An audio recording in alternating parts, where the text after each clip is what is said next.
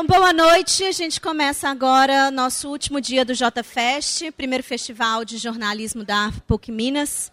É, nós temos duas palestras hoje à noite, a primeira com o Guilherme e a segunda com a Isabelle Moraes.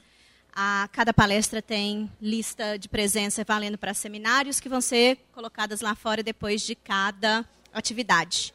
Para apresentar o nosso primeiro palestrante, eu vou chamar o professor Pedro, né, que vai começar os trabalhos.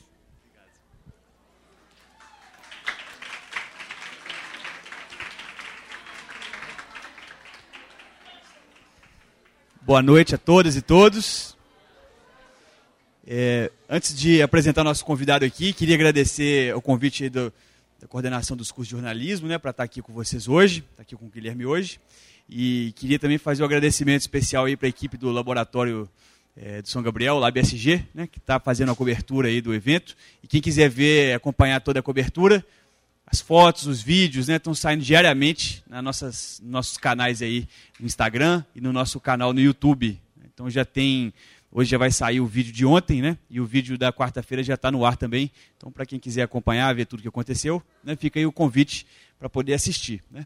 É, então, boa noite. Né? Gostaria de convidar aqui né, para falar sobre o tema Grande Reportagem Audiovisual, hoje na TV e amanhã, né, nosso convidado, né, que veio especialmente aqui para falar com a gente, Guilherme Belarmino.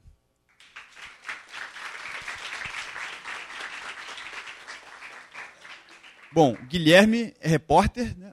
Há 12 anos ele vem cobrindo políticas públicas de segurança e violações de direitos humanos, sempre com foco em violência policial. Formado em jornalismo pela Faculdade Casper Libero e pós-graduado em transmídia pela Universidade Federal de São Carlos, né, a UFSCar. Está é, há 10 anos no Grupo Globo, onde atuou também na Globo News, no programa Fantástico, né, sempre né, cobrindo aí segurança pública e violência policial. Atualmente trabalha no Profissão Repórter, né, programa da Rede Globo. Em 2016, né, integrando a equipe do Profissão Repórter, ele recebeu o prêmio Vladimir Herzog de Direitos Humanos, né, um prêmio super importante do jornalismo brasileiro, é, com edição especial sobre a chacina de Osasco. Vou convidar o Guilherme, ele vai falar aí por cerca de 50 minutos, mas pode ficar à vontade. Depois a gente abre aqui para uma conversa com o Guilherme, para as perguntas de vocês. Tá bom? Então, obrigado, Guilherme, bem-vindo e boa palestra a todos. Tudo bem, gente? Boa noite. Eu sou o Guilherme, trabalho há seis anos no Profissão Repórter. Há dez anos eu estava na posição de vocês, fiz faculdade à noite, então eu sei como é estar numa palestra na sexta-feira à noite. É, espero que seja proveitoso, que seja interessante. É, separei alguns vídeos aqui. Eu acho que a gente não vai ter muito tempo, mas eu queria primeiro, pelo menos, passar um vídeo de uma reportagem que a gente fez, que eu gostaria de discutir com vocês, já que a minha ideia é falar um pouco sobre alguns elementos do Profissão Repórter que eu acho interessante, que destacam um pouco é, a, nossa, a nossa cobertura, que a gente poderia comentar. É, o vídeo tem 10 minutos, mas acho que a gente pode assistir a primeira matéria, vocês decidem se a gente assiste a segunda ou não. E aí depois disso eu falo um pouquinho e a gente conversa. Muito obrigado pelo convite.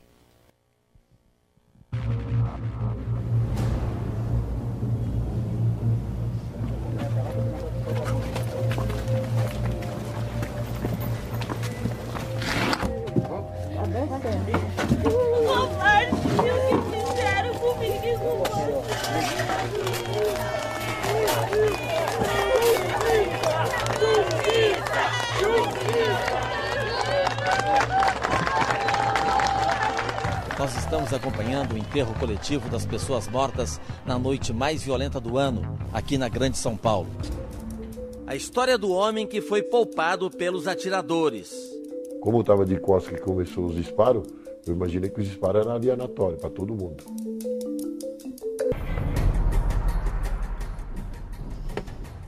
Nós estamos circulando por Osasco e recebemos a informação de que essa onda de assassinatos pode ter começado antes do que está sendo divulgado. Alô? Alô, é o Guilherme. Você pode conversar com a gente agora? Estou descendo, tá bom? É dois minutos da minha casa para ir para baixo, tá bom? Tá bom, então. Essa pessoa aqui tem mais informações e pode esclarecer o que está acontecendo aqui em Osasco. As 15 pessoas mortas em Osasco na chacina de quinta-feira passada podem ter sido vítimas de uma retaliação. O motivo? Vingar a morte do cabo Avenilson Pereira de Oliveira, assassinado durante um assalto a um posto de combustíveis. A gente associou a polícia. Essa mulher suspeita que o irmão também foi vítima dos encapuzados. horas depois da morte do policial e uma semana antes da chacina. Meu irmão faleceu da sexta noite, de madrugada, para o sábado. Logo depois que hoje está fazendo morreu. oito dias. Isso. Rafael da Silva Santos, de 24 anos, tinha passagem pela polícia por roubo. Ele foi baleado enquanto andava na rua ao lado de um primo. Meu irmão levou oito tiros e meu primo levou seis, tudo na base do rosto e duas no peito. Execução mesmo. Foi. O primo sobreviveu e está internado em um hospital da região.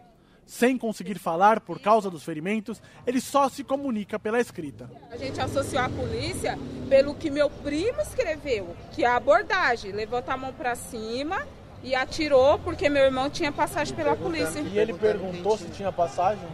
Isso. Aí meu primo não tinha, mas meu irmão tinha. Nós viemos para o hospital para tentar visitar esse jovem e agora eu vou ligar para a família. Parece que o pessoal tá meio que apavorando, com medo de alguém descobrir e ir lá ameaçar, entendeu? A família. Entendi. Tá, esse medo dele está atrapalhando a gente de visitar. Entendeu? Tivemos acesso a boletins de ocorrência que mostram que os dois primos não foram os únicos baleados em Osasco, horas depois da morte do cabo Avenilson. Naquele fim de semana, pelo menos seis pessoas foram executadas. Nós vamos atrás das famílias para descobrir o que elas sabem sobre esses casos. A 1h44 de sábado, Gabriel Felipe Lopes, de 17 anos, foi assassinado perto de casa. Ele me trouxe de uma festa. Era umas meia-noite e vinte, mais ou menos. Quando ele voltou, foi que aconteceu. É, minha amiga me ligou e falou: acabaram de levar o, o pronto-socorro, que ele levou dois tiros. Uma hora e 15 minutos depois, a 3 quilômetros dali, outro jovem, Diego Pereira, foi morto com dois tiros. A gente está fazendo uma reportagem e a gente recebeu informação de que um familiar de vocês foi morto. Meu filho. Filho da senhora? Meus pêsames. A senhora é a dona Sueli? Isso. No fim de semana que o filho da senhora morreu, muitas outras pessoas foram executadas. Da mesma forma. Aí deram um tempinho, quando foi na outra semana, começaram de novo na quinta. Duas ondas de ataque. Uhum. Ah, meu filho foi numa das primeiras. É. Esse amigo da família ajudou na liberação do corpo de Diego. Você viu os corpos no ML naquele fim de semana? Vi. Vi. Todos. Todos lá. Todo menino jovem. E eles morreram como? Todos era tiro. Todos com tiro? Só não vi os calibres, mas todos era tiro. Todos. No primeiro semestre de 2015, Osasco registrou uma média de cinco assassinatos por mês. Logo depois da morte do cabo Avenilson, foram pelo menos cinco assassinatos, mas em apenas seis horas.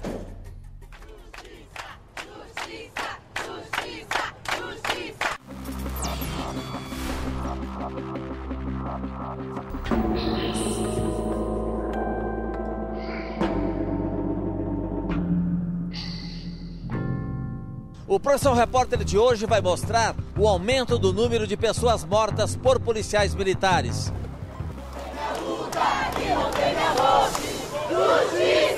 Polícia! Não vai, é, tá querendo tumultuar, não vai entrar. Tá resolvendo. Tá resolvendo? Não, tá tranquilo. Vai resolver. Eu quero fim da polícia militar! Não acabou! Vai acabar! Eu quero fim da polícia militar! Não acabou! O protesto no bairro do Cabula, em Salvador, é contra a polícia, que matou 12 jovens em uma favela. Eles tinham entre 17 e 25 anos. Racista! Racista! Cinco dias depois das mortes, os movimentos negros aqui de Salvador fazem um cortejo e a polícia militar acompanha bem de perto. As minhas mãos e te adorar! A Secretaria da Segurança chegou a dizer que dos 12 mortos, nove tinham antecedentes criminais. Depois, corrigiu a informação dizendo que eram dois.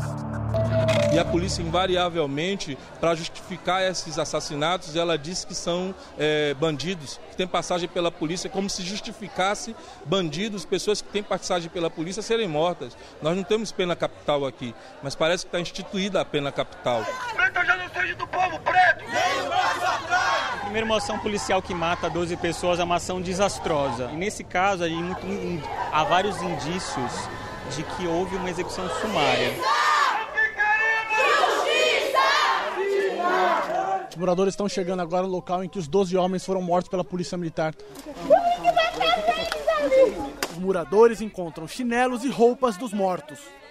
A polícia diz que a perícia já foi feita, mas os moradores já encontraram, olha, tem uma cápsula de uma bala ali.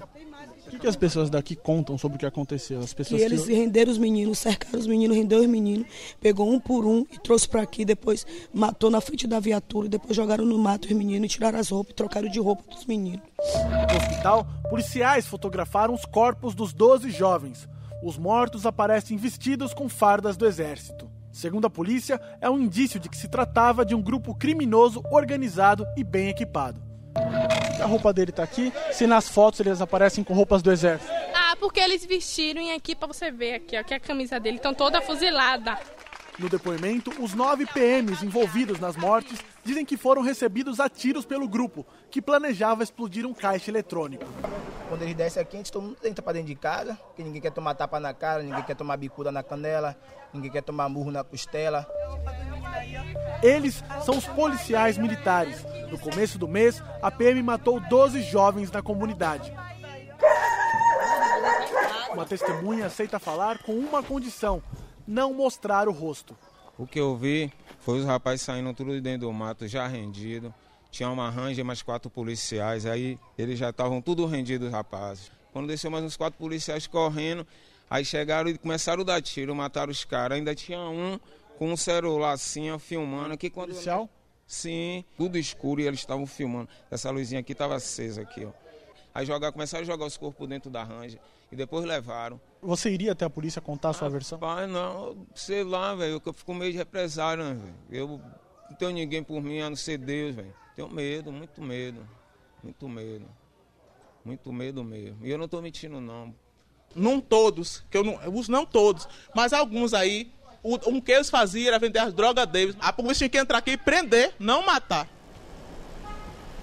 Nós viemos ao quartel da Polícia Militar saber o que, que o secretário de Segurança Pública tem a falar sobre as mortes no Cabula. É preciso que essas pessoas que testemunharam o fato compareçam à unidade para que a gente também consiga ampliar as alegações de ambas as partes. Até que nos prove ao contrário, nós ficamos com a palavra dos nossos policiais. A investigação está aberta e nós temos aí 30 dias para verificar se essas palavras que foram colocadas, se a forma como os policiais contaram essa história procede ou não. Qual é a versão dos policiais para essa ação que resultou com 12 mortes no Cabula? Eles receberam um informe de movimentação suspeita naquele local. E ao chegarem no local, se depararam com uma grande quantidade de criminosos armados, fardados com roupa do exército, que vieram já atirando é, contra a guarnição da Polícia Militar. Um PM foi ferido de raspão. Um dos policiais disse que eles enfrentaram 40 homens armados e que só estão vivos graças a um milagre de Deus. A polícia mostrou armas, drogas e outros objetos que diz ter apreendido com os jovens. Nas redes sociais também foram mostradas imagens dos corpos, que estão muito machucados. Nós estamos apurando quem foram as pessoas que tiraram fotos, que filmaram e distribuíram pelas redes sociais, né, para que essas pessoas sejam punidas. Isso é crime. Tem uma foto que mostra um policial com. É isso, e a corregedoria está atenta a isso. Como é que está a sua família agora? Triste, tá todo mundo triste. Não tem por que a gente ficar feliz aqui, né? Porque já tirou um pedaço de mim. Ela perdeu o irmão nessa ação da polícia. Natanael tinha 17 anos. A avó que criou o adolescente me recebe com um desabafo. Você acha que a casa de um traficante, de um ladrão de banco que ia roubar banco, tinha sofá para sentar? Se a gente fosse ladrão, ia morar numa casa dessa? Você já viu algum rico morar numa casa dessa? A coisa mais importante que eles tiraram de mim foi a, minha, a vida de meu neto. Que era a coisa mais linda que vovó tinha. Bom, eu separei algumas coisas, alguns elementos para a gente falar. Eu não sei se a gente vai ter tempo para conversar sobre tudo. Vocês podem avançar, por favor? É, eu queria conversar um pouco sobre esse processo no Profissão Repórter de, de, reportagem, porque ele é um pouco diferente do que os outros veículos fazem. É, não está funcionando? Agora tá. Acho que é você. Perto funcionou.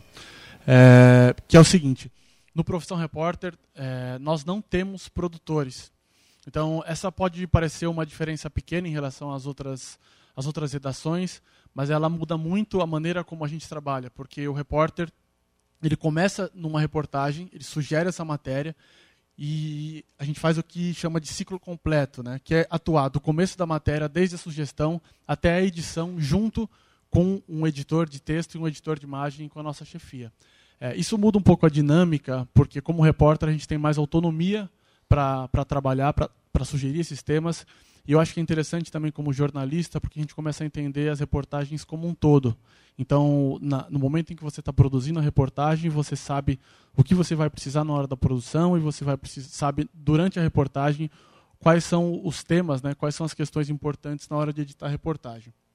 A gente, com a pré-apuração, é, por mais que algumas matérias tenham uma periodicidade que seja muito rápida, então a gente não tem tempo de fazer isso, ou faz isso em uma tarde ou em algumas horas, busca primeiro entender o que, que a imprensa já deu sobre o caso, o que estão falando e como, desde o começo, a gente vai poder se diferenciar do que a imprensa está tratando e já desde o primeiro momento tentando buscar uma angulação diferente sobre o mesmo fato. Então, essas duas reportagens, eu vou falar um pouco mais sobre elas depois, mas a primeira, sobre a chacina de Osasco, nós fizemos em três dias, e essa foi uma semana no bairro do Cabula, na Bahia. É, se vocês quiserem, a gente pode, pode passar. É, eu vejo que algumas pessoas, né, no fim desse processo de pré-apuração, eu sinto que muitas vezes o repórter, assim como vocês, acho que já estão em, alguns nessa posição, na hora de fazer o TCC ou de fazer um trabalho, vocês desenvolvem uma apuração que às vezes, como a gente faz, que pode ser transformar a ideia em algo mais caótico do que algo que vai te ajudar no futuro. Então, com base muito na trajetória do Caco e no que a gente pensa no programa, sempre em apresentar a história, focando num personagem, focando em algo que vá trazer empatia para as pessoas, mas sem fazer um tratado ou tirar grandes conclusões sobre o que a gente está retratando. Então eu separei essas duas frases que falam um pouco sobre isso. Essa primeira fala que uma história começa com uma ideia ampla que permitirá investigar um amplo e provavelmente impossível de administrar universo de tópicos. Então, no Profissão Repórter, a gente trata de muitos temas que são extremamente complexos, complexos como violência policial. É, a gente fez essa semana como feminicídio, fala muito de homofobia, de outros temas de violações de direitos humanos, mas a gente nunca tenta ter um viés dissertativo sobre o que a gente está fazendo. A ideia do programa é que a gente se posicione ali para que a pessoa que está assistindo a nossa reportagem se sinta também um pouco na posição do repórter. Né? Depois eu vou falar um pouco sobre quais técnicas a gente gosta de utilizar para isso. É, já adiantando uma, é um pouco do cinema direto. Né? Vocês viram nessa última cena dessa essa mulher que está contando, a gente chegou para fazer uma entrevista e naquele momento o repórter meio que some da história. Então, você encontra um personagem que tem uma grandiosidade ali, que tem uma história para contar é, e você, como repórter, em alguns momentos, é o que a gente pensa, pode dar um passo para trás para que a pessoa em casa se sinta sendo levada por isso. Né? Então a gente colocou essa frase que é a avó de Natanael me recebe com um desabafo. E a partir daí ela leva não só o repórter, mas ela leva a pessoa que está em casa assistindo também pela casa dela, porque ela está inconformada com a morte do neto. E ela vai mostrando, e aí naquele momento, a gente faz isso com alguma frequência, a gente sai um pouco da cena para que a pessoa que está sendo retratada converse diretamente com quem está assistindo em casa. Essa segunda frase fala um pouco sobre essa tendência, né? Os projetos tendem a tornar-se inclusivos e às vezes cobrem exaustivamente tudo que alguém quis saber sobre um assunto. Isso é uma fraqueza, não uma força. Eu acho que jornalisticamente essa frase é muito honesta, porque quando a gente está apurando, e eu acho que a imprensa de uma maneira geral tenta em algumas maneiras, em alguns momentos, explicar absolutamente tudo para as pessoas sobre um tema, fazer um tratado sobre o que está sendo apresentado ali. E eu acho que trabalhando depois desses anos como repórter, eu percebo que, por exemplo, no caso da violência policial, é, não há explicação melhor para as pessoas do que você mostrar o que é a mãe ou uma, uma avó de alguém na sua casa quando recebe um repórter para conversar sobre o que aconteceu com o neto ou com o filho dela. Então, a nossa intenção no programa, muito, em muitos casos, é fazer com que a pessoa reflita, mas não por meio de uma série de informações que ela vai receber ao longo do programa, mas por cenas que sejam marcantes e para que depois que o programa acabe, ela não, não, não, tenha sido apresentada a uma tese sobre o que aconteceu. Nós não fazemos teses sobre violência policial, sobre feminicídio, sobre outros temas, mas que ela passe a entender um pouco mais o universo daquelas pessoas que estão dentro desses problemas sociais. Aqui é um pouco do que eu tinha separado para a gente conversar sobre o que nós fazemos, né?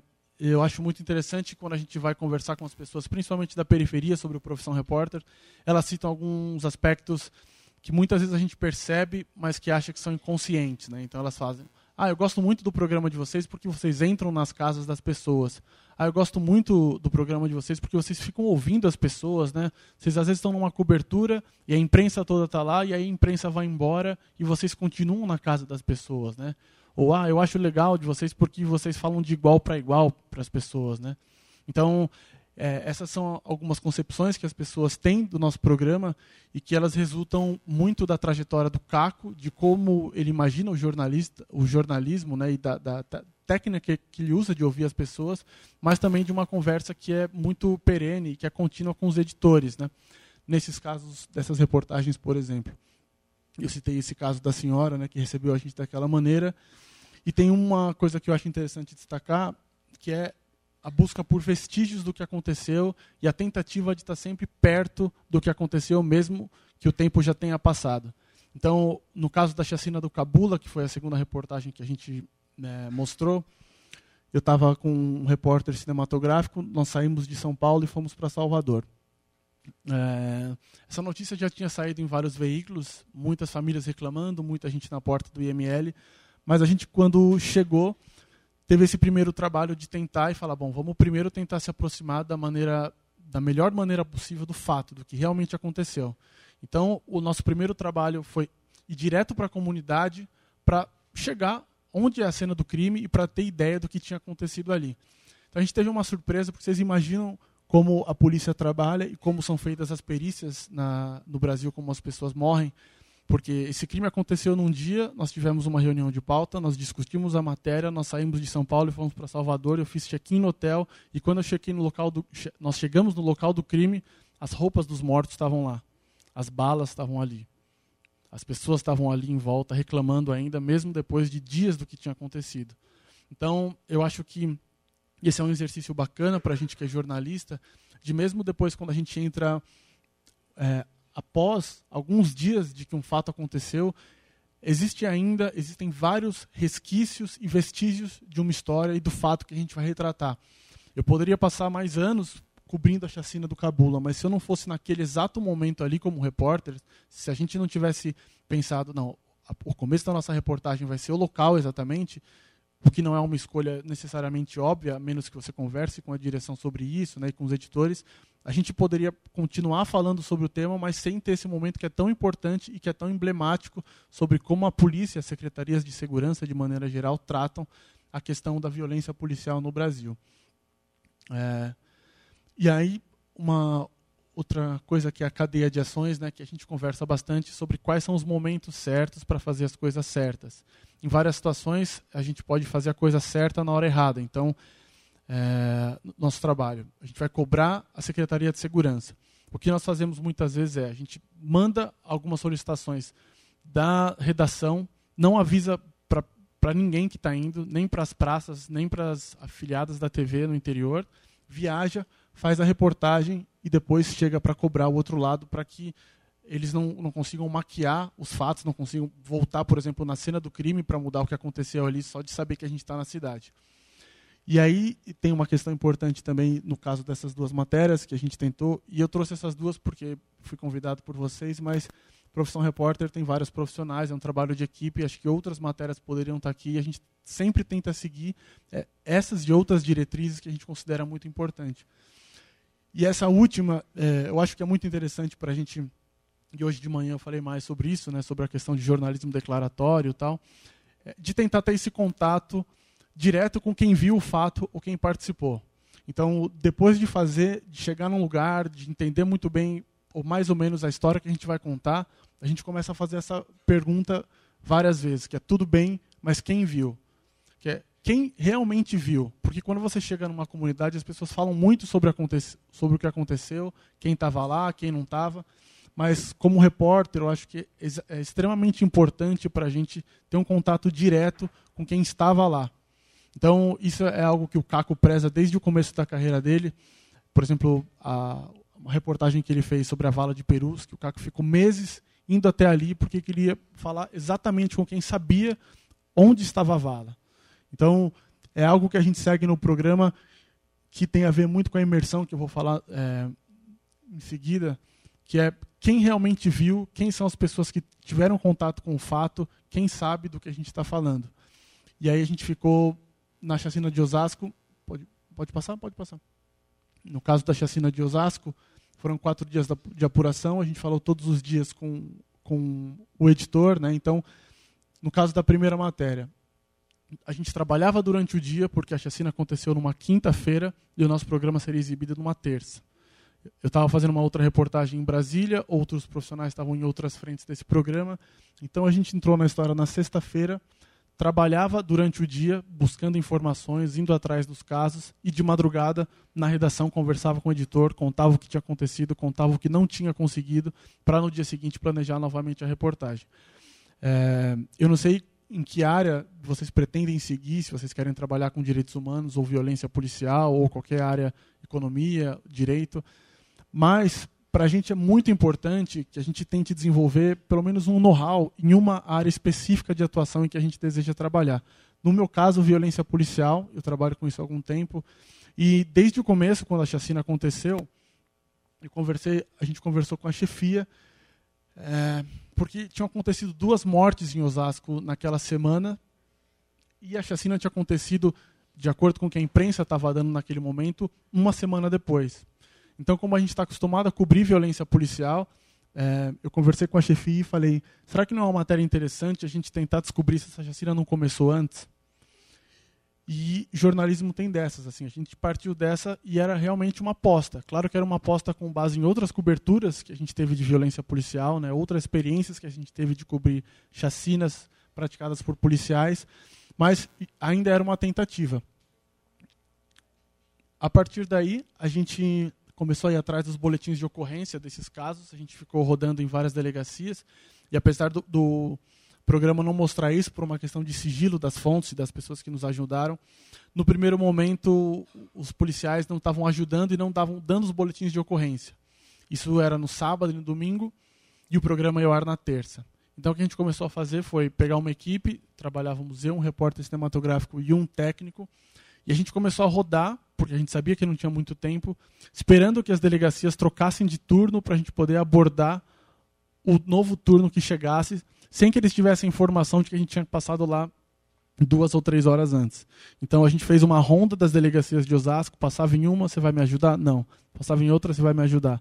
Passava em outra, você vai me ajudar? Não, não, não, não. Dava seis horas da tarde, trocava o turno, a gente fazia de novo. Vocês vão me ajudar? Até chegar uma pessoa que falou, mas informação que você quer? A gente conversou que estava fazendo uma reportagem sobre a semana anterior a chacina e uma escrivã que estava lá falou: tudo bem, eu topo ajudar vocês. É uma pessoa que não se identificou na matéria, a gente nem gravou com ela, mas aí eu acho que entra outro aspecto interessante do jornalismo, não só de direitos humanos e, e que cobre violência policial, mas que é o sigilo da fonte e também a documentação da informação que você tem. Esses boletins de ocorrência, né, é, todas as pessoas podem mentir para a gente. Então, depois que ela disse que ia nos ajudar, eu falei, então tá bom, eu vou ficar na sua frente, a gente não vai te gravar. E eu acompanhei ela fazendo essa pesquisa em tempo real da semana anterior. E ela também, no momento, eu não sabia o que tinha acontecido e não sabia exatamente qual era a minha expectativa de fazer a matéria. E ela começou a fazer a pesquisa e a gente foi descobrindo junto naquele momento que na semana anterior à chacina de Osasco, a polícia já tinha agido em represália e matado outras pessoas. Então, é isso, é uma pessoa que me ajudou muito nessa reportagem. E aí, a partir desses boletins de ocorrência, a gente começou a ir atrás dos familiares dessas pessoas. No caso dessa primeira matéria. Então, a gente chega na casa daquela senhora, que é a dona Sueli, já com algumas informações, já com o nome dela, e não naquele momento para entrevistar e para saber como era o filho dela, mas principalmente para confirmar que ele morreu. Então a gente só tinha três dias para fazer a reportagem e a gente não sabia exatamente quem tinha morrido, em quais circunstâncias. Então era muito importante bater na casa das famílias para conseguir falar com elas ali naquele momento e confirmar que os mortos eram realmente aquelas pessoas e que tinham morrido daquela maneira. Nós fomos em duas casas e a gente conseguiu descobrir que as pessoas realmente tinham morrido. Mas e, e daí depois disso? A gente descobriu que depois da morte de um policial, algumas pessoas morreram. Eu não tinha naquele momento como afirmar, e nem, ninguém da nossa equipe tinha como afirmar, que os policiais tinham matado aquelas pessoas, que eles estavam agindo em represália uma semana anterior do que tudo que estava sendo noticiado. E aí a gente avançou nessa matéria até onde a gente pôde, e eu acho que isso também acaba sendo um mérito do jornalista, né, de não afirmar mais do que a gente sabia naquele momento. Essa reportagem não termina com uma informação dizendo nós descobrimos que os policiais mataram na semana anterior. A maneira que a gente descobriu para legitimar e para fazer essa reportagem, né, para que ela pudesse ir ao ar, sem fazer uma acusação leviana contra a polícia, foi isso. Ter acesso às estatísticas mensais e mostrar para as pessoas em casa que, olha, nós descobrimos que depois que o policial morreu, boletins de ocorrência foram registrados, nós encontramos os familiares das pessoas e a gente conseguiu chegar até esse ponto, que é morreram em seis horas, seis pessoas, e esse é o número de mortes de um mês. Então foi até aí que a gente conseguiu avançar e foi assim que nós demos a matéria. Essa matéria é, foi a matéria que a gente citou antes, né? Ela ganhou o prêmio Vladimir Herzog de Direitos Humanos. O programa inteiro ganhou, então assim, eu exibi aqui só um trecho, mas eu não sei se vocês chegaram a assistir esse programa. Ele tem reportagens muito sensíveis dos outros repórteres que acompanham de uma maneira, é, do meu ponto de vista, extremamente respeitosa o luto das pessoas ali. O Caco começou a gravar essa reportagem na noite da chacina, então ele acompanhou uma mãe que ficou mais de 10 horas ao lado do corpo do filho, esperando chegar, assim, mais um, um, um retrato ali, mais um momento que mostra como essas pessoas são tratadas, como o Estado age quando a polícia mata na periferia. E esse programa foi o que eu exibi um trecho agora. A gente pode passar?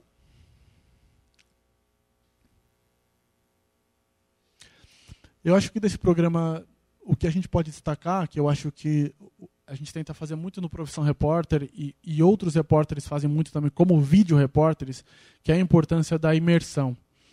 Que é você cobrir um tema que todas as pessoas estão cobrindo, ou não, pode ser um tema que, que esteja também velado, ou num lugar muito distante, mas acompanhar de uma maneira é, distinta, tentando de alguma maneira fazer uma imersão na realidade daquelas pessoas. Então, não sei se vocês acompanham o programa. Em alguns casos, o vídeo repórter fica ali dentro da casa da pessoa durante uma hora, duas horas. No dia seguinte, ele volta. Porque a partir daí, de algum contato e de mais confiança com a pessoa, é que você começa a entender quais são as nuances da vida dela, o que, que ela começa a se abrir um pouco mais, contar coisas para vocês. Então, eu vejo que alguns de vocês fazem entrevistas e reparem nesse trabalho que quando você faz uma pergunta para alguém e depois conversa com ela, e se você tem alguma relação de contato, não precisa nem ser de amizade, mas você cria uma empatia com essa pessoa, se você faz a mesma pergunta depois de um dia ou depois de dois dias, ela já vai te responder de uma maneira diferente. Então, essa é uma tentativa que a gente sempre tem no programa. E nesse caso específico do Cabula, foi algo que a gente teve que fazer com a comunidade de uma maneira geral.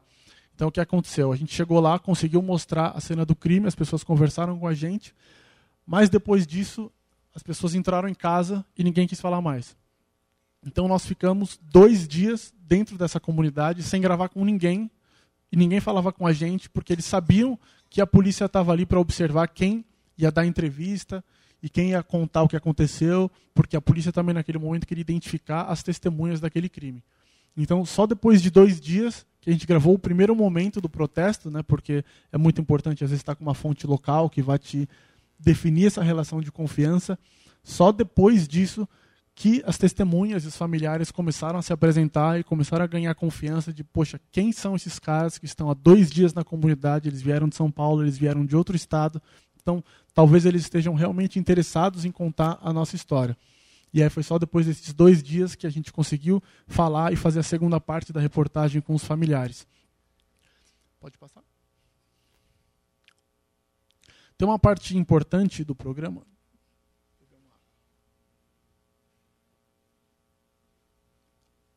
Que muitas vezes fica em segundo plano, né, porque as pessoas não conhecem muito, que é a edição, né? A gente no Profissão Repórter grava cerca de uma hora para cada minuto de exibição. Então, tudo isso que a gente tenta fazer de uma maneira diferente tem um peso muito grande na edição. Que é, tudo bem, você vai ficar junto da pessoa na casa dela, você quer retratar um pouco melhor o cotidiano dela, você quer gravar mais para que você pegue reações mais espontâneas do que ela está vivendo, não só em caso de violência policial, mas como em qualquer caso. Isso tem um peso e tem um custo muito grande na edição. Então a gente chega na hora de fechar uma reportagem, às vezes com 10 horas de material, para fechar 10 minutos. Então dá para imaginar um pouco o desgaste que a gente tem na hora de sentar com o editor e depois de 10 horas de material, com às vezes 30 entrevistados, todos você se envolveu com todos eles, ter que selecionar um, dois, três minutos, às vezes 30 ou 15 segundos da fala de alguém que você conversou durante semanas. Então, esse é um, esse é um trabalho complicado e que tem que estar tá balanceado também, nesse caso, e acho que a, a segunda reportagem mostra um pouco mais, que é o espaço que a gente tem que dar. E eu acho, não nesse caso como tem que, mas acho que nós devemos dar realmente o espaço para o lado da autoridade. Então, nesse caso, a gente está conversando ali sobre uma autoridade que tem uma versão oficial do que aconteceu. Ele diz ali que os policiais têm uma versão e que ele sustenta, até segundo momento, a versão dos policiais. Então, feito esse trabalho de reportagem, a gente conversa com as autoridades, geralmente no final, para que elas não atrapalhem o nosso processo de apuração, e a partir daí volta com nove horas de material de pessoas, de personagens, e às vezes 30 segundos ou três minutos de material que realmente vale de uma autoridade. Então, é nosso papel também como jornalista, é, e eu acho que isso é uma discussão interessante nos dias de hoje, de contar uma história, de mostrar os dois lados, sem fazer um grande juízo de valor, apesar de, de, de tomar algumas escolhas, como eu vou falar mais para frente, mas de dar espaço para que as autoridades e de alguma maneira, as pessoas que assistem, por exemplo, os policiais que veem essa matéria, ou as próprias autoridades, secretário de segurança, eu acho que é muito importante para o jornalista que ele cause alguma empatia nessas pessoas. Elas, elas sabem que aconteceu um crime, que essas pessoas morreram e isso vai ser apurado, mas o lado da polícia também está representado. E nesse caso, é, eu acho interessante, a gente falou de ouvir os agressores ou participantes, é que a gente sempre tenta ouvir os policiais, os próprios policiais. Isso nunca acontece porque os policiais são militares, então eles podem ser presos. Então, hoje de manhã perguntaram sobre como é conversar com os policiais, e eu acho que tem uma realidade muito dura de que a gente tem interesse de conversar com os policiais, mas os policiais não podem falar, porque senão eles são punidos. Mas, numa reportagem como essa, poder conversar com os policiais que estavam na ação, de maneira nenhuma derrubaria minha matéria ou tornaria minha matéria mais fraca. Muito pelo contrário. Acho que torna a reportagem mais interessante. Assim. Eu nesse processo de reportagem, acho que quanto mais entrevistas você tem e quanto mais contraditório você tem, principalmente das pessoas que estavam lá no momento que, as, que, que o fato aconteceu, acho que isso é muito rico para a reportagem. Podemos passar. Falando um pouco da imersão novamente, nesse caso da chacina do Cabula, eu falei um pouco sobre essa tentativa de conquistar a confiança das pessoas, né, de achar testemunha, como aquele rapaz que depois de dois dias pouco conversar com a gente. Tem uma, ativa, uma tentativa também, que nesse caso ela foi um pouco falha, porque a gente não conseguiu, mas nós ficamos lá para tentar flagrar as pessoas que estavam indo na comunidade para tentar amedrontar de alguma maneira descobrir quem eram as testemunhas. Então a gente ficava lá até tarde tentando ver se os policiais entrariam ou não na comunidade e o que, que eles estavam fazendo ali. A gente tinha muitos relatos de moradores que falavam: olha, as viaturas estão passando por aqui, estão amedrontando a gente, porque eles sabem que vocês estão aqui. Então, como a gente não conseguiu provar isso ao longo da reportagem, isso não entrou. Mas o jornalismo, e no nosso caso a reportagem, tem muito disso. assim A gente atira para várias frentes e nem sempre todas elas dão certo. A gente exibe é, parte desse material e, nesse caso, a gente fez essas campanas lá e não conseguiu descobrir exatamente se isso estava acontecendo ou não, por isso a gente não incluiu no programa.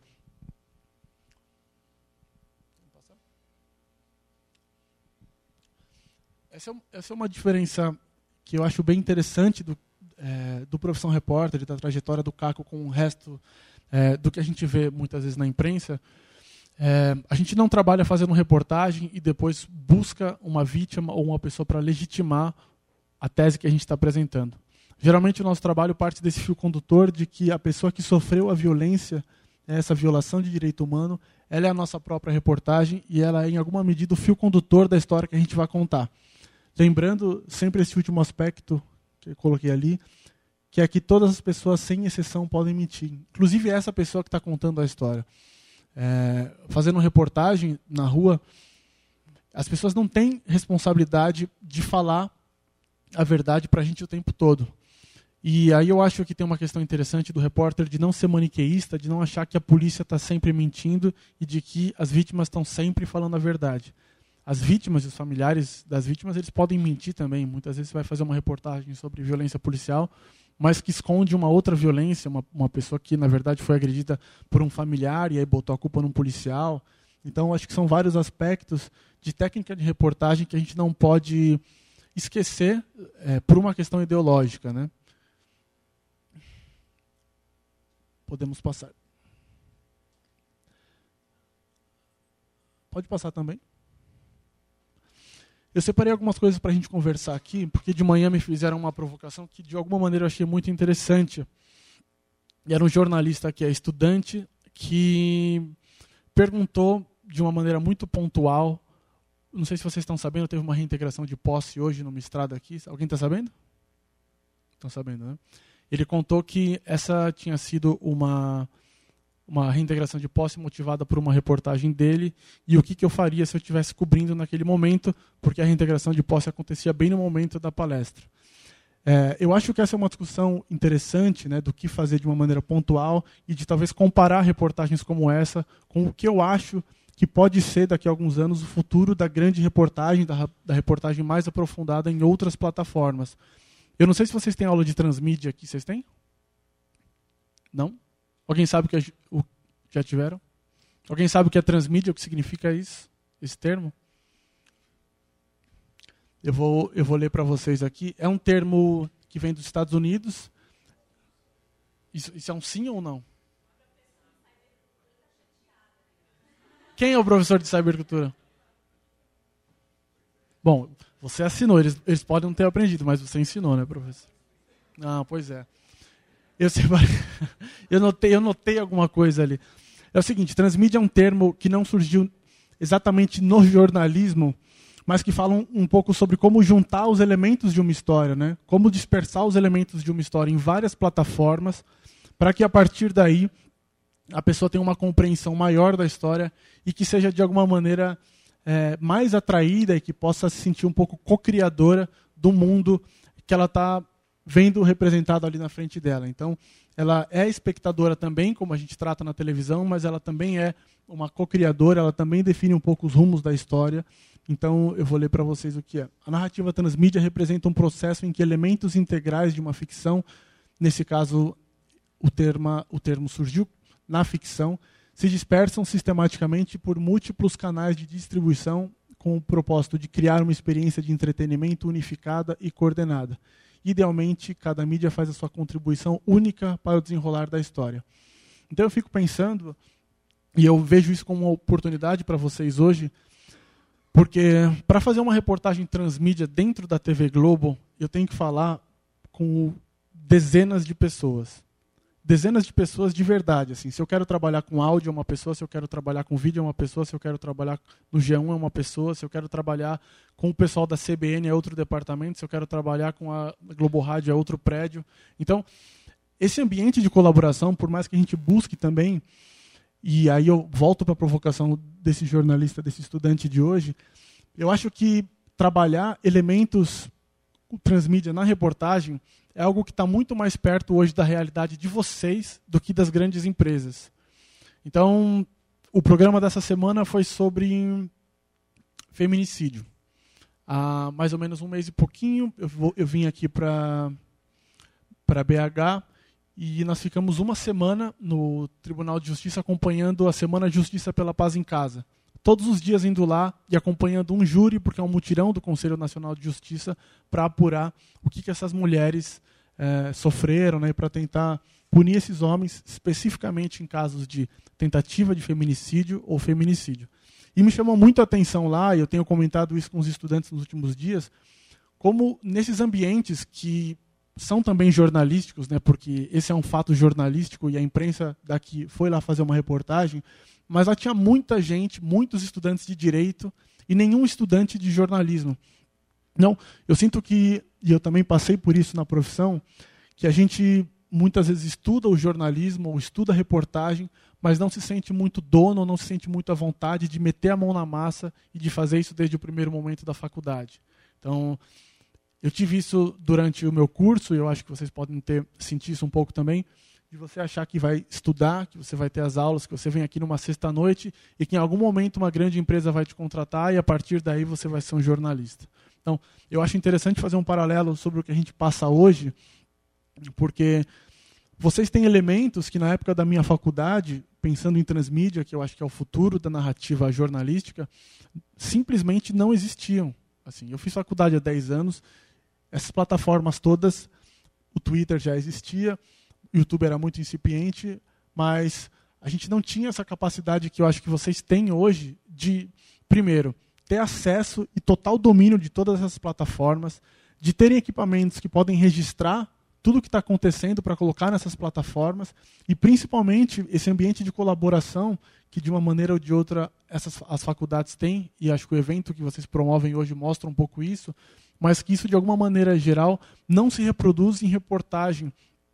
E eu acredito que esse pode ser um pouco um reflexo desse momento em que a gente tem usado as redes sociais muito para falar o que a gente pensa ou para discordar das pessoas, mas como seres jornalísticos, eu acho que esse é um exercício muito bacana de vocês entrarem em situações que acontecem na frente de vocês. O Tribunal de Justiça, por exemplo, eu já tive milhares de problemas com todos os tribunais de justiça imagináveis.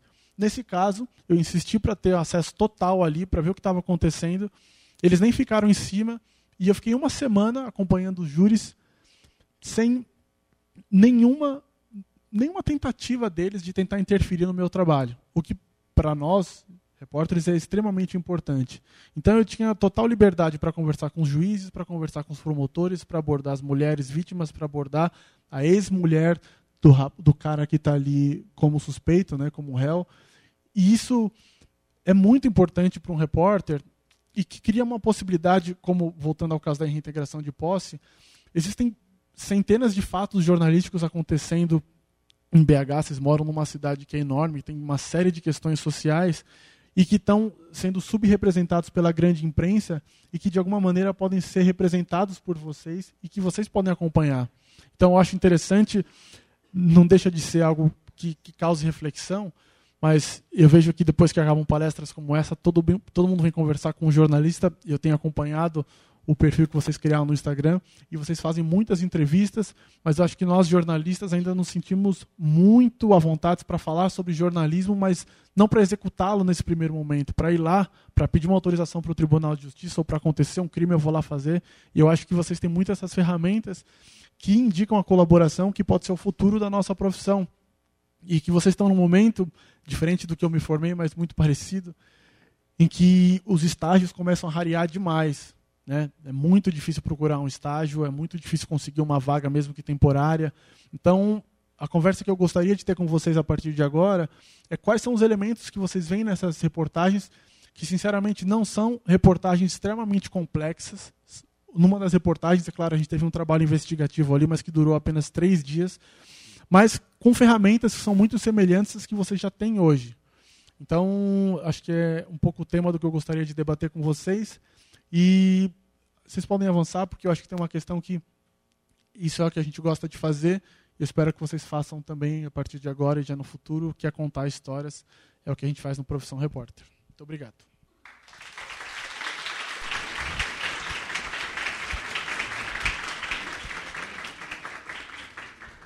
Acho que eu nunca falei tanto, gente. Bom, pessoal, queria agradecer Perguntas? muito aí a oportunidade de ouvir o Guilherme. Acho que foi muito importante, né? para quem vai seguir a carreira como jornalismo. E vamos abrir agora para um debate. Quem tem perguntas aí para fazer, as questões.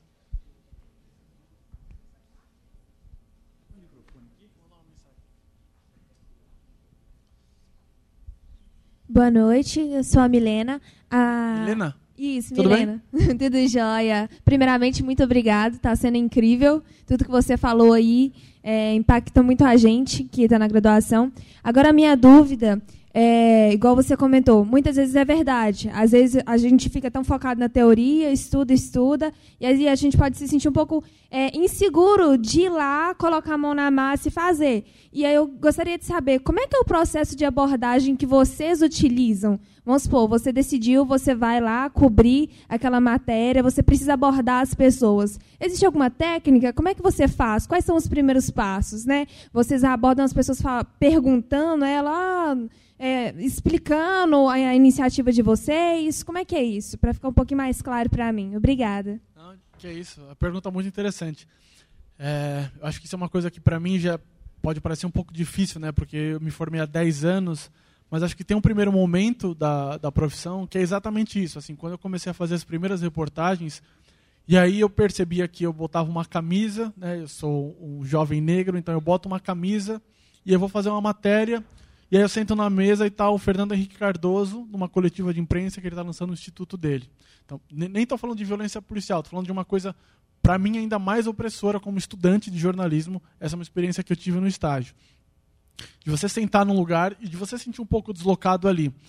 E eu acho que a nossa profissão é algo que, que vocês devem pegar com o tempo e que a gente muitas vezes não entende ao longo da faculdade, é porque ela tem uma legitimidade que é extremamente importante.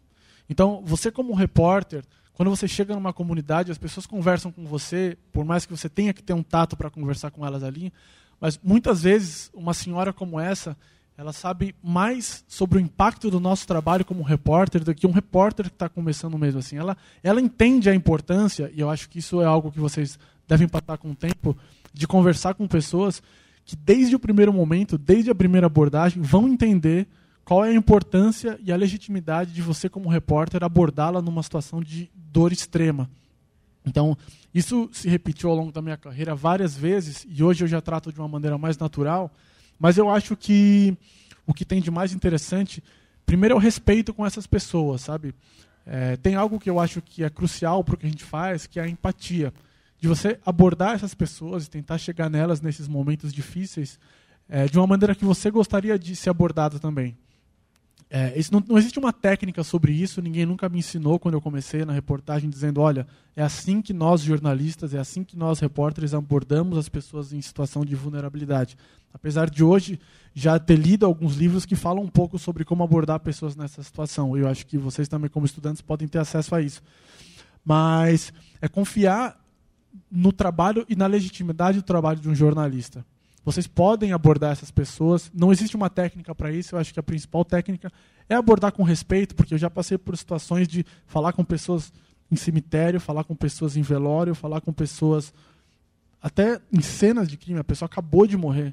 Algumas das matérias são assim e elas são muito pesadas. É, não é uma situação fácil para nós também, mas eu fiz uma reportagem com um colega em Maceió e a reportagem era acompanhar um fim de semana de homicídios numa cidade. Então, em Maceió, a gente acompanhou da sexta-feira às seis da tarde até domingo crimes no momento em que eles aconteciam. Então, isso era muito delicado para a gente também como repórter. Né? Você chega num local, o familiar às vezes nem está lá e você vai acompanhar no momento que ele vai receber a notícia. Então, é fato que não existe uma cartilha para isso, mas é algo que vocês vão pegar muito com o tempo e que se vocês não fizeram no primeiro momento, vocês vão sentir a defasagem depois. Então, eu acho que esse momento é importante para que vocês errem também, mas contato, consigam chegar nessas pessoas, porque não é à toa que está tão difícil trabalhar hoje como repórter. Porque as pessoas que estão tentando asfixiar a nossa, a nossa profissão, elas sabem muitas vezes mais do que os repórteres a importância que tem você chegar num lugar e falar com alguém. Então, nesse caso, que a gente está acompanhando nos últimos dias, né? a investigação da milícia e do Bolsonaro. Qual seria o efeito de um repórter estar tá apurando essa história há anos? E se essa história tivesse saído há seis meses, tivesse saído o ano passado? Então, eu acho que muitas vezes outros públicos entendem melhor a nossa função do que quem, quem realmente está fazendo. Mas acho que vocês têm que meter as caras e fazer isso, principalmente respeitando as pessoas. Eu acho que elas sempre vão entender. Seu nome? Rafael. Rafael. É, eu sou do oitavo período e eu, eu sou de fora, sou do Pará. E eu queria falar um pouco, assim, perguntar, né? É, da onde eu venho, tipo assim, os números que vocês mostraram ali, seis mortes pra gente por dia é uma terça-feira tranquila, né? E. Você é de qual cidade? É, sou de Belém, Belém do Pará. Isso. E a gente vê muito, principalmente na capital e no interior, eu a questão da segurança, assim, eu falo, eu tenho muita vontade de trabalhar com, com jornalismo de direitos humanos, principalmente ligado ao meio ambiente.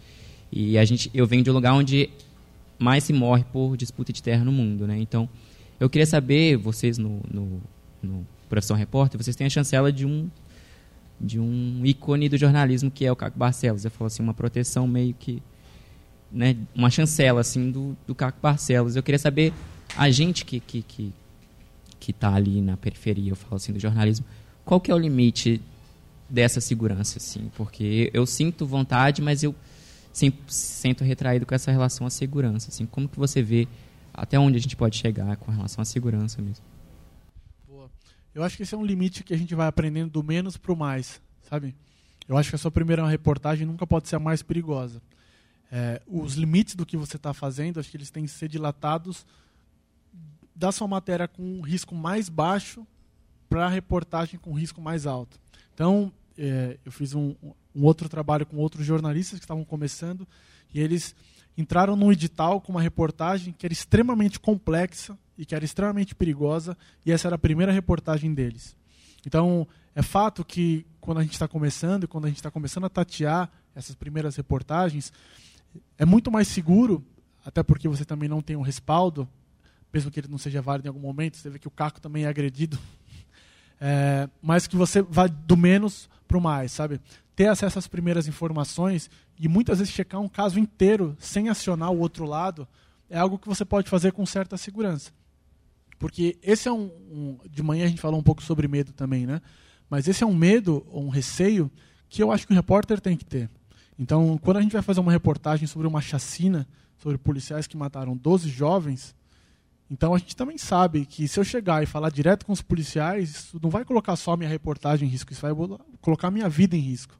Então, essas técnicas, eu acho que de primeiro você tentar levantar as primeiras informações, é, tentar retratar a primeira história das vítimas, eu acho que isso é muito importante. E isso já é um trabalho que vai te consumir muito, mas muito. Se você quiser fazer um levantamento, por exemplo, eu fiz uma reportagem em Novo Progresso sobre essa questão do IBAMA, né, no, no, no sul do Pará, sobre é, garimpos ilegais, sobre tudo que acontece lá com o desmatamento ilegal.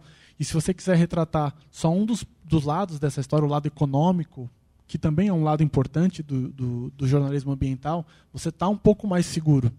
Ou se você quiser fazer uma reportagem sobre vítimas de violência policial, você você está um pouco mais seguro falando sobre quem são essas pessoas antes de falar sobre quem mata.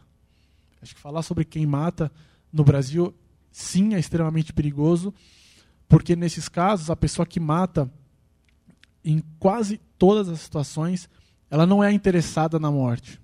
Então a gente, a gente fala de violência policial, e nesse caso há uma ligação direta, mas a gente fala muito da milícia, a gente fala muito sobre a disputa de terra, como existe no Pará.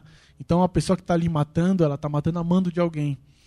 E essas pessoas matam com uma segurança tremenda, né? Pessoa, o mandante ele age com muito mais segurança. A gente foi fazer uma outra reportagem da chacina de Coniza, a gente fez a reportagem inteira, a gente tava, conseguiu falar com as pessoas envolvidas, foi até o lugar e o mandante do crime foi preso mais de um ano depois. Então isso acontece com frequência.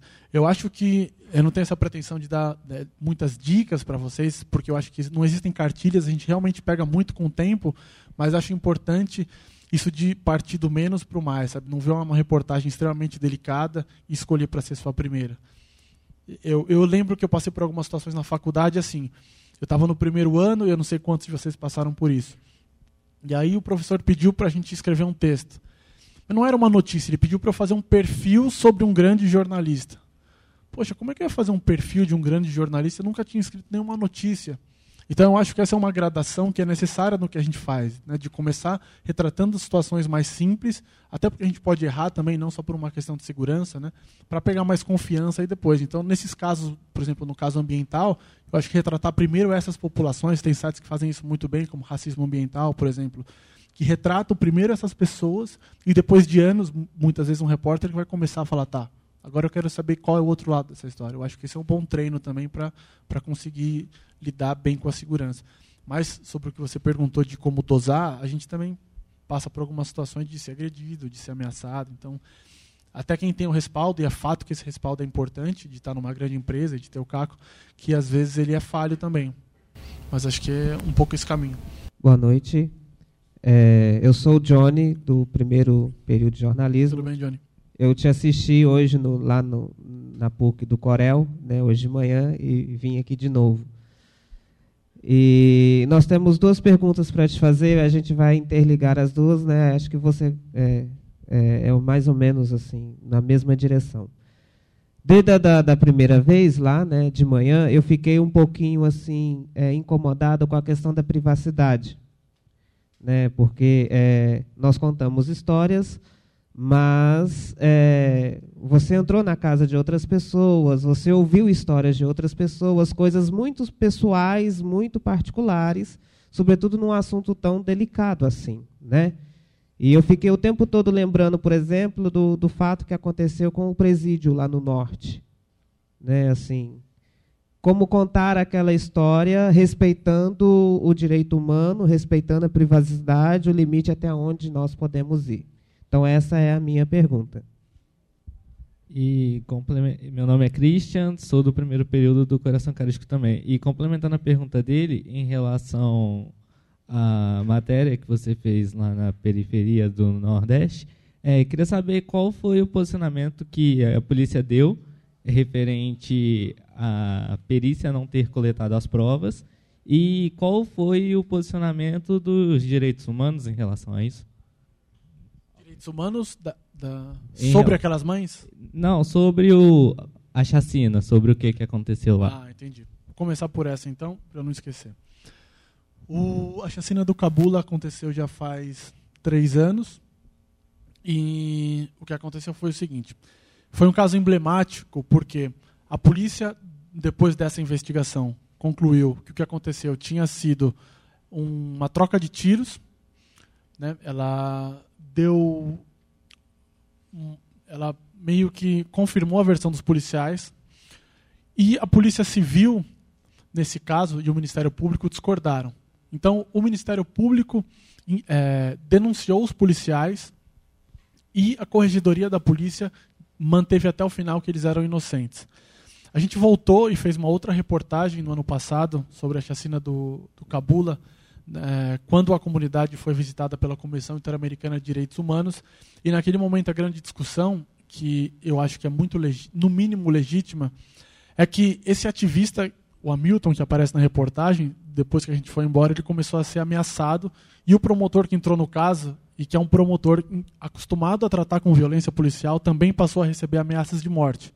Então, é, o caso passou por um pedido de federalização, que é quando o Estado ou nesse caso o Ministério Público, diz que o Estado da Bahia não tem, não é isento o suficiente para conseguir julgar os policiais, e aí pede para que a Polícia Federal e o Ministério Público conduzam essa investigação.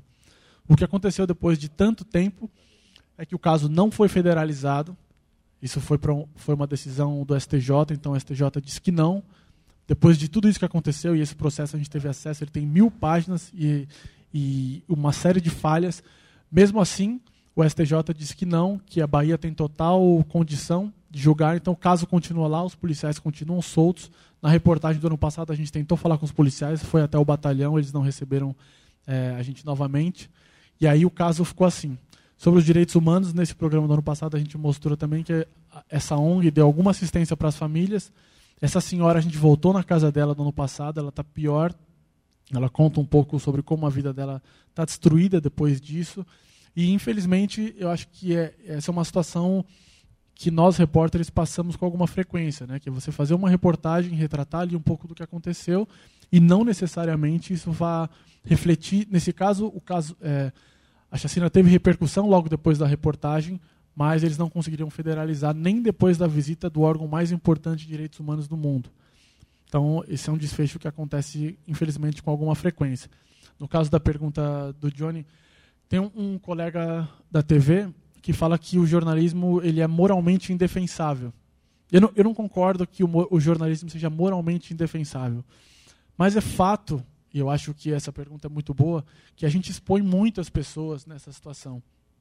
Então, nesse caso, né, o, o fato de, de me resguardar ali como repórter não é só, não é só para que ela possa conduzir a reportagem e falar com a pessoa que está em casa. Eu também, na parte de editar essa matéria, me senti um pouco assim. E aí eu pensei, eu acho que a gente pode deixar do jeito que foi assim mesmo, para que as pessoas percebam que ela. E foi a frase que a gente discutiu muito para colocar: que a avó do Natanael me recebe com um desabafo. Porque eu fiquei dois dias apurando a situação para tentar chegar na casa dela, porque eu não sabia se ela gostaria de dar entrevista. E aí, quando eu bati, ela falou: Você acha que a gente é bandido? Você acha que a gente é bandido? Então eu vou te mostrar a casa de um bandido. E aí foi essa cena inteira. Então, a gente tomou esse cuidado. É, e aí eu acho que isso, como tudo que a gente faz no jornalismo, tem que ser discutido mesmo, tem que ser repensado. Mas porque foi muito espontâneo da parte dela de mostrar. Sabe? Eu realmente, muitas vezes, não me sinto bem de entrar na casa de uma pessoa. Às vezes está fazendo uma matéria sobre miséria e sobre fome. E você tem que entrar e pedir para ela mostrar a geladeira. Isso, isso eu acho que para mim é uma coisa que remete muito a, a, um limite extremo da nossa profissão. Você quer mostrar que uma pessoa é miserável, mas até que ponto você está humilhando essa pessoa também, né? Então, nesse caso, a decisão foi muito essa, de colocar essa frase para que as pessoas entendessem minimamente que ela realmente nos recebeu com um desabafo, que ela fazia questão de mostrar a casa dela, que é muito pobre, para que isso entrasse de alguma maneira no debate, como você acha que a gente é bandido? Você acha que, né? Você acha que o, o meu neto foi assaltar um banco com essa casa? Ela falou que ela tinha acabado de dar um tênis para ele e um, um shorts. E ele morreu com tênis e ela se lamentava porque ele tinha morrido com um shorts novo. Então, eu acho que esse é um, é um limiar muito difícil para a gente, mas que de alguma maneira a gente tem que dosar, sabe? Nem sempre a gente toma uma decisão correta. E, e aí, pensando nesse caso específico, acho que tem outra coisa interessante também, que é ela fala um pouco mais da perspectiva dela, sabe? A gente optou por na edição, né? Depois que rolou essa cena, a gente ficou mais um pouco lá, mas nós optamos por não colocar ela acusando diretamente os policiais, né? Então ela diz a coisa mais a coisa mais importante que vovó tinha eles tiraram, mas a gente não botou essas frases que, que iam alarmar muito e que falar muito, sabe? Testemunha. Isso eu acho que é uma coisa interessante, não só do que a gente faz, mas acho que tem dezenas de redações que pensam da mesma maneira. E, e, eu sempre converso abertamente sobre o processo de edição com os nossos entrevistados. Eu digo, testemunha testemunha, familiar é familiar. Porque durante quando você chega na casa de uma pessoa, a pessoa começa a falar que ela é pobre, começa a falar que ela é triste, depois ela senta né, a falar do policial. E aí, você vai colocar isso no ar? Então, nesse caso, a gente meio que devia. A testemunha que não quer se identificar, ela vai falar sobre o que ela viu e aí remete àquela pergunta, porque a gente chegou nela depois de tá, mas quem viu? Então ela conta o que ela viu e o familiar fala da dor, porque é uma maneira de se resguardar também. Então é isso. Guilherme, Getúlio, eu sou professor e coordenador do curso de jornalismo aqui. Eu só queria fazer um comentário, agradecer a você pela presença e você tocou num ponto muito importante ao chamar a atenção, quando você dá o exemplo dos alunos terem desde o primeiro período essa essa necessidade de ir para a rua e de conhecer os lugares onde as coisas acontecem. Porque não tem como fazer jornalismo de, eh, de gabinete, né? não tem como fazer jornalismo sem ir para a rua. A essência do jornalismo está na reportagem, é conhecer mesmo os lugares, falar com as pessoas para contar histórias. Então, esse, essa dica que você deu aí dos alunos de jornalismo, a exemplo dos alunos de direito frequentarem, por exemplo, o Tribunal de Justiça para acompanharem as audiências, os júris, os júris populares, é, uma, é um grande aprendizado. É, isso é muito é, importante. E aí eu queria aproveitar e, e nesse comentário fazer uma, uma pergunta. É, eu creio que esse panorama esteja mudando, porque hoje a cobertura de polícia, não em todos os casos, mas ela tem é, tomado um viés de direitos humanos e segurança pública. Mas eu lembro que, na minha época, e eu diria que hoje não seria muito diferente, se você perguntar aqui quem quer trabalhar com cobertura policial, é, tinha sempre assim, quase ninguém tinha vontade de trabalhar com cobertura policial, porque era. perguntar agora. É, podemos Quem quer perguntar aqui agora. trabalhar com Quem aqui tem humanos? interesse em trabalhar com cobertura policial? Cobertura noticiário policial. Duas pessoas. Duas pessoas. Quem quer É. trabalhar com esporte? Quem quer trabalhar com cultura? Bom também. Pois é. Sempre foi um setor, uma editoria mais marginalizada no jornalismo, né? Quase ninguém. Ah, eu quero fazer jornalismo porque eu quero trabalhar cobri- cobrindo delegacia, eu quero cobrir eh, rebeliões, sequestros, eu quero cobrir polícia. Então era, é, sempre foi uma área meio marginalizada. Mas eu noto que, eh, não em todos os veículos de comunicação e tudo mais, mas essa cobertura da polícia ela está se deslocando do foco policial, ou seja, da cobertura policial daquela sirene, uau, uau, uau, né, que era muito comum no noticiário policial, você soltava a vinheta da polícia com aquela, aquela sirene, mas está se voltando muito mais na perspectiva do direito humano, dos direitos humanos e da discussão de política de segurança pública. Né? Ou seja, está mudando o foco e não apenas a polícia como protagonista. Ela continua como personagem nesse cenário, mas não tão mais protagonista quanto já foi a cobertura policial. Ah, então. Não, eu concordo. Eu acho que o, muito do que a gente faz no jornalismo de manhã, a gente falou muito sobre isso, mas acho que muito do que o jornalismo brasileiro é e representa está ligado às questões sociais do país que não são só de formação dos jornalistas, mas também de educação, né? É, eu acho que quando a gente fala de, de violência policial, que antes era tratada como um mérito e não uma violação de direitos humanos, acho que está muito também a, a um momento que, mesmo que ele chegue até hoje, mas que ele já foi mais forte, da periferia é, falar, porque ela sempre falou, mas que ela era muito menos ouvida. Então, eu acho que hoje, quando a gente fala é, dessa mudança, tem, acho que, primeiro, de um reconhecimento das pessoas como elas são da periferia, as pessoas assumem, né? Eu sou um negro, é, eu tenho acesso à educação, eu sei que isso é errado. Então, é, eu concordo exatamente com isso e eu fico feliz de que a cobertura policial esteja mudando um pouco para uma cobertura de direitos humanos. E eu percebi que algumas é, das estudantes aqui falaram também sobre a questão cultural, né? Porque eu peguei os trechos mais pesados dessas reportagens, mas elas têm nuances que falam um pouco da violência sobre um viés social, sabe?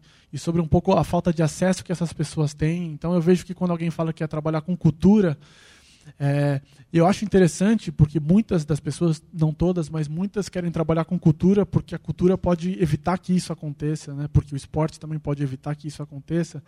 E eu acho que o jornalismo comunitário, ou o jornalismo especificamente de cultura, cobrindo pessoas que, que são influenciadas pela, feria, pela periferia, também de alguma maneira tem impacto positivo nisso. É, e eu acho que essa é uma tendência que deve continuar, apesar dessa resistência né, desse momento que é um avanço que, mesmo que, que haja assim, algum retrocesso, mas que os repórteres já estão mais preparados a trabalhar.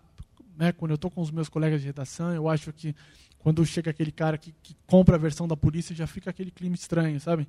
E eu acho que há algum tempo é era o contrário. Né? Eu já fiz passei por situações quando eu trabalhava no Fantástico, de no domingo exibir uma reportagem usando uma passagem de um repórter e dar um desmentido dizendo isso não aconteceu, sabe? Essa história que está dizendo que os policiais vieram daqui e aí eles chegaram e aí eles foram recebidos a tiros e a gente fala não, não aconteceu nada disso, porque a gente tem um vídeo que mostra que o cara saiu algemado e ele foi executado num matagal atrás. Então, é, eu acho que é como uma discussão de privilégio, sabe? Não tem como um ganhar espaço se o outro não perder. É, e aí eu fico feliz que a gente cita, obviamente, profissão repórter, né, mas fico feliz realmente de que outros veículos, principalmente da imprensa diária, né, que tem uma presença que é mais contínua na cabeça das pessoas, que eles se sensibilizem também. Né? Acho interessante, de verdade. Obrigado pelo convite.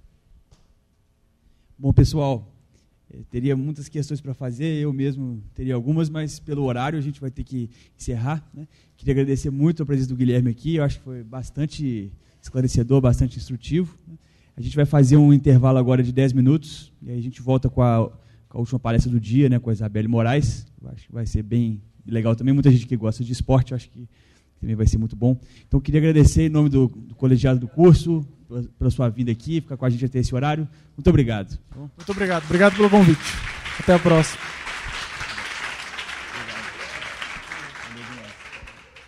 Essa produção é do onde você Yeah.